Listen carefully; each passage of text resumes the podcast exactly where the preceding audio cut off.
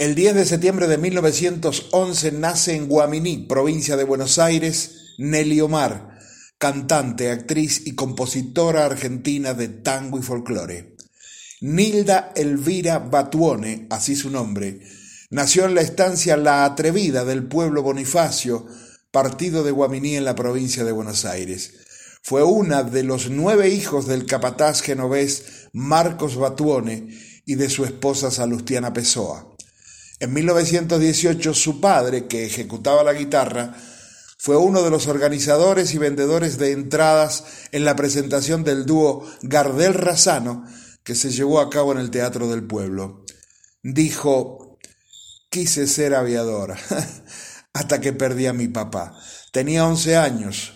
Nos vinimos a Buenos Aires y una noche antes de ir al Teatro Colón, a mi padre le dio un infarto y mi madre quedó con todos sus hijos chicos y allí empezó la Odisea.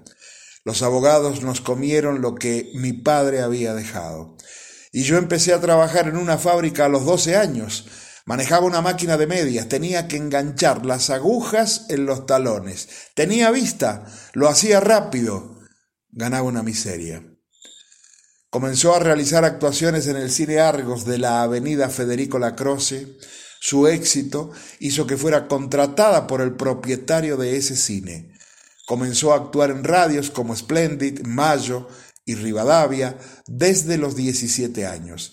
Entre 1932 y 1933, durante una estadía en Radio Stentor, que transmitía desde Florida al 8, actuó junto a su hermana Nélida a dúo.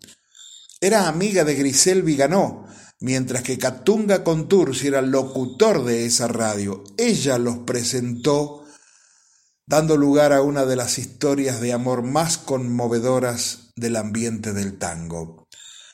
Poco tiempo después se integró al conjunto Cuadros Argentinos, coordinado por los hermanos Navarrine y por Antonio Molina, con quien permaneció casada desde 1935 a 1943 y según ella, no me separé antes porque amaba a mi suegra.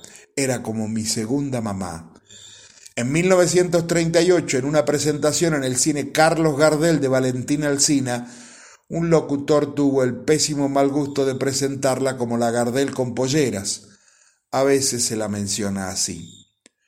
Luego fue convocada por Radio Belgrano para encabezar los horarios centrales y realizó giras por varias zonas de Argentina, los argumentos de sus presentaciones radiales fueron escritos por Enrique Cadícamo y por Homero Mansi, con quien mantuvo un romance de muchos años. Algunos atribuyeron que el tango Malena era dedicado a ella, siendo inexacto. Mansi ya había escrito Malena cuando fueron pareja. El tango Ninguna sí está dedicado a Nelly. Graba muchos temas, abraza al peronismo, graba la descamisada y participa en casi todos los actos oficiales. Evita adoraba su manera de cantar. Con la revolución libertadora, al silenciarla, se vio obligada a vender sus cosas. Pidió trabajo en muchos lugares, pero los amigos desaparecieron. Le dieron un conchavo en la cantina Forastiero.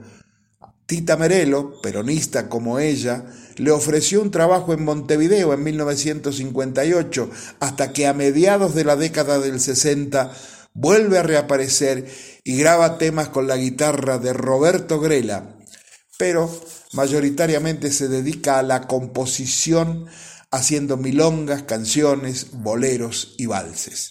Recibió muchos galardones y premios. El 10 de septiembre de 2011, Nelly Omar cumplió 100 años y fue motivo de varios homenajes y reportajes. En ese año celebró su cumpleaños en el Luna Park. A partir de entonces se convirtió en la única persona de su edad en el mundo en llevar a cabo un recital multitudinario de más de una hora. Le preguntaron cómo le gustaría que la recordaran y dijo, no como cantora, sino como buena persona. Creo que lo soy. Me duele cuando no puedo ayudar a alguien, pero generalmente puedo o hago lo posible. Y no espero que me retribuyan con nada. Cuando doy, doy de corazón. queridísima en el ambiente, pasional, luchadora, sacrificada, valiente. Nelly Omar, la voz diferente.